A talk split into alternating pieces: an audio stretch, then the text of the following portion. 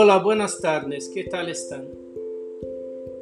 Este podcast de hoy va a tratar de una manera muy breve del prólogo al lector que ustedes van a encontrar en el primer tomo del Teatro Crítico Universal de Benedito Jerónimo Feijo.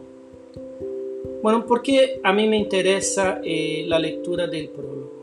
En el prólogo, los escritores suelen establecer cuáles son, cuál es su propuesta, cuáles, cuáles son sus intenciones con respecto al, al, a lo que se va a desarrollar posteriormente en la obra.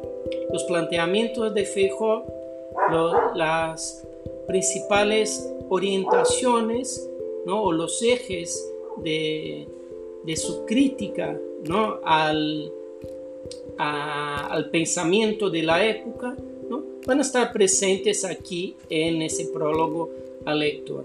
Además, también vamos a, destacar eh, las, las estrategias que utiliza Feijóo, las estrategias discursivas, no retóricas en ese entonces, para uh, alcanzar esos objetivos.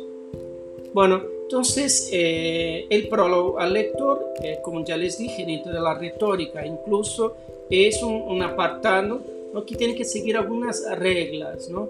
La primera es una especie de eh, intento de convencer al lector ¿no? de su propuesta para que el lector lleve a cabo la lectura de, del, de la obra.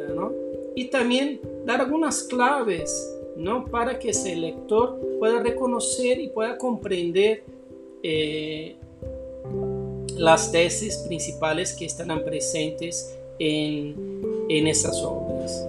Bueno, eh, en el prólogo vamos a encontrar ese, ese modelo, ese modelo retórico, ese modelo discursivo de ensayo sobre el cual eh, nosotros hablamos eh, en, la, en la clase anterior, en esa videoclase anterior, y también en, en el documental ¿no? sobre los 250 años la muerte de Fejo.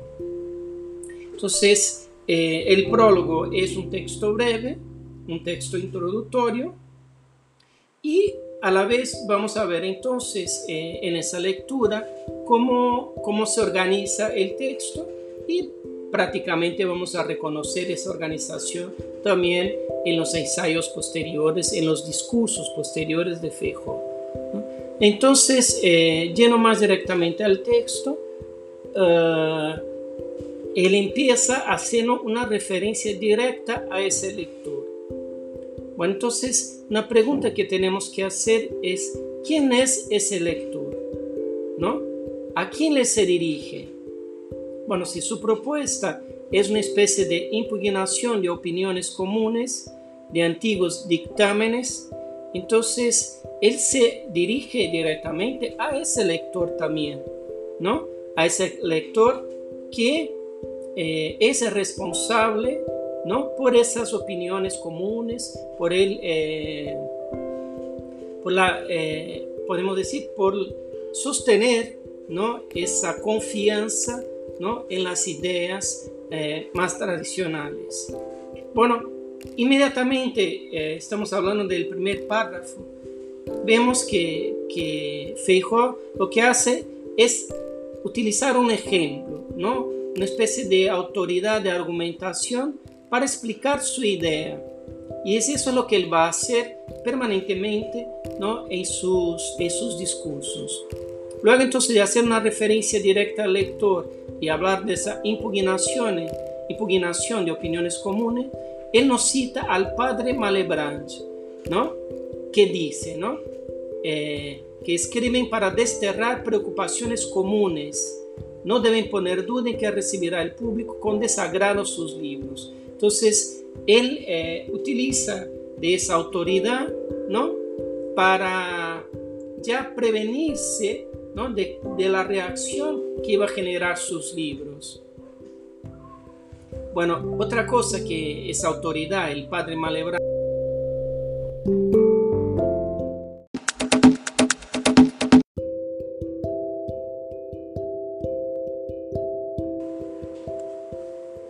Hola, regresamos entonces para tratar un poco de ese primer párrafo. Hablamos entonces de eh, de la estructura, ¿no? Cómo eh, organiza su texto. Y eh, en este caso él, cita una autoridad, un ejemplo, en el padre Malebranche, también, y cómo él entendía esa preocupación ¿no? por desterrar preocupaciones comunes. ¿no?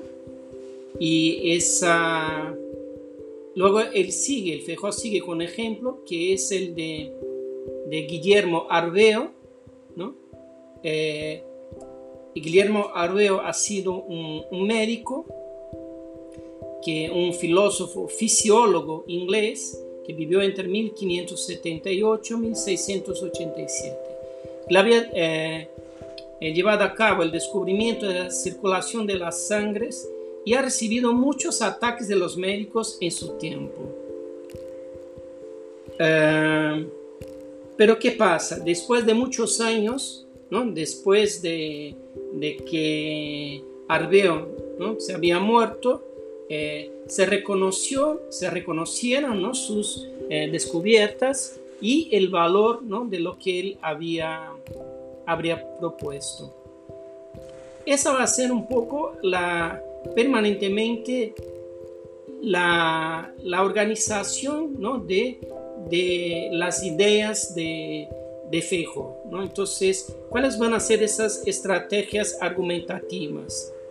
Bueno, permanentemente él va a utilizar ejemplos, citas, metáforas, eh, experiencias que él va a recoger de libros de historias de diferentes partes del mundo. Y, todo eso para, eh, para intentar, ¿no? Eh, como que desterrar esas opiniones comunes más establecidas, ¿no? opiniones que están basadas en la superstición y en las creencias populares. Pero para, ese, para eso él tiene que seducir ese lector porque es el propio lector ¿no? que, eh, que suele basar ese conocimiento ah, en la superstición.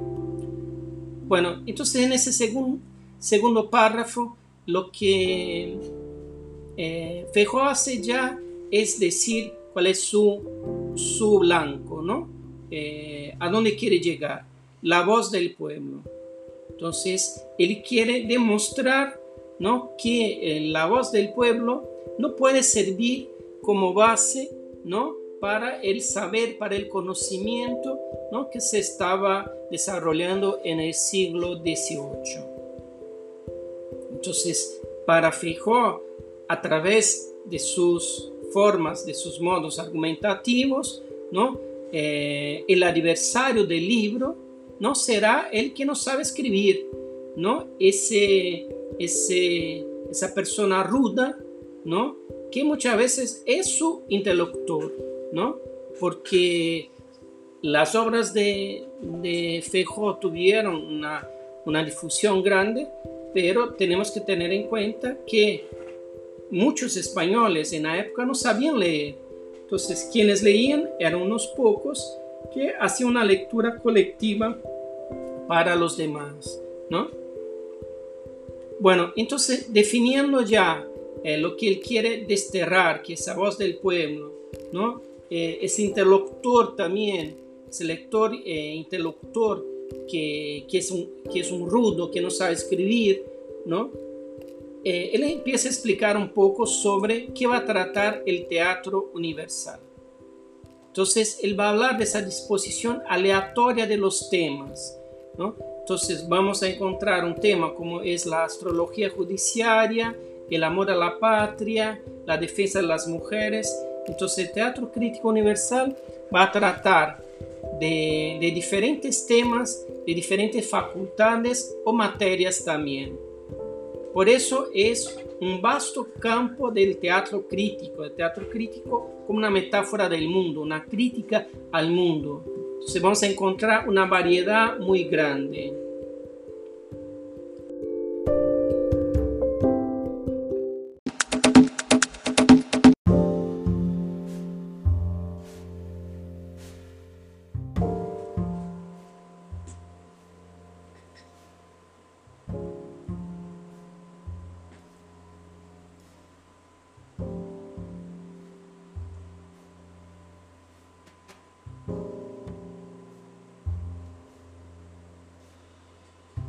Y él dice entonces, ¿no? Ah, de suerte que cada tomo, bien que en el designio de impugnar errores comunes uniforme, en cuanto a las materias parecerá un riguroso misceláneo. El objeto formal será siempre uno. Las los materiales precisamente han de ser muy diversos. Entonces, el objeto formal siempre uno, ¿cuál es? Esa voz del pueblo. Pero los materiales con, con el que él va a trabajar eh, van a ser diferentes, ¿no? Entonces, siguiendo su argumentación, él va a hablar un poco de, de ese error. ¿Qué sería ese error? ¿No? Sería la opinión falsa, las, las opiniones que se contradicen, ¿no? Pero eh, en ese intento, en ese ejercicio que él hace por, eh, bueno, por desterrar esas opiniones falsas, él dice directamente que no se va a meter y no va a tratar aquí de cuestiones teológicas, teológicas ¿no? Porque eh, yo creo que el dogma de la Iglesia Católica le, le impide, ¿no? De, de, tratar con esos temas, ¿no?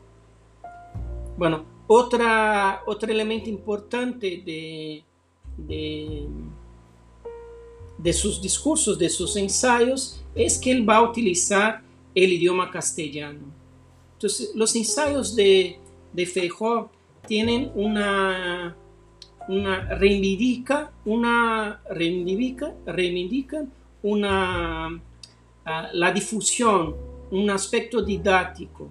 Entonces, para eso, eh, si ellos quieren llegarse, llegar al vulgo, ¿no? a un gran público, ellos no pueden escribir en latín, saben que el latín está, está como que abarca una pequeña parte de la población, ¿no? Y al utilizar el castellano, el castellano puede llegar a más gente en ese momento, ¿no?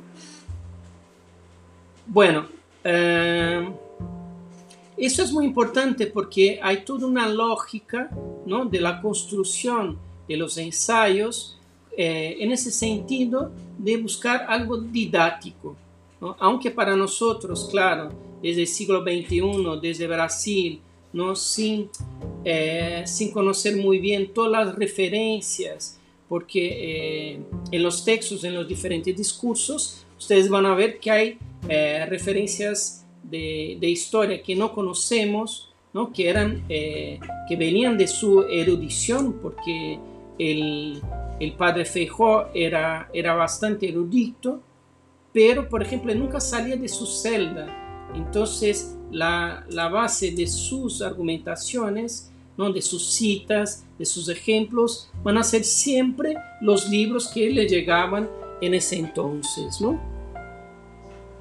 Y, y bueno, entonces le voy a citar un, pequeño un, eh, un párrafo aquí del final del, del discurso donde él dice, no siempre los errores comunes que impugno ocupan todo el discurso donde se tratan.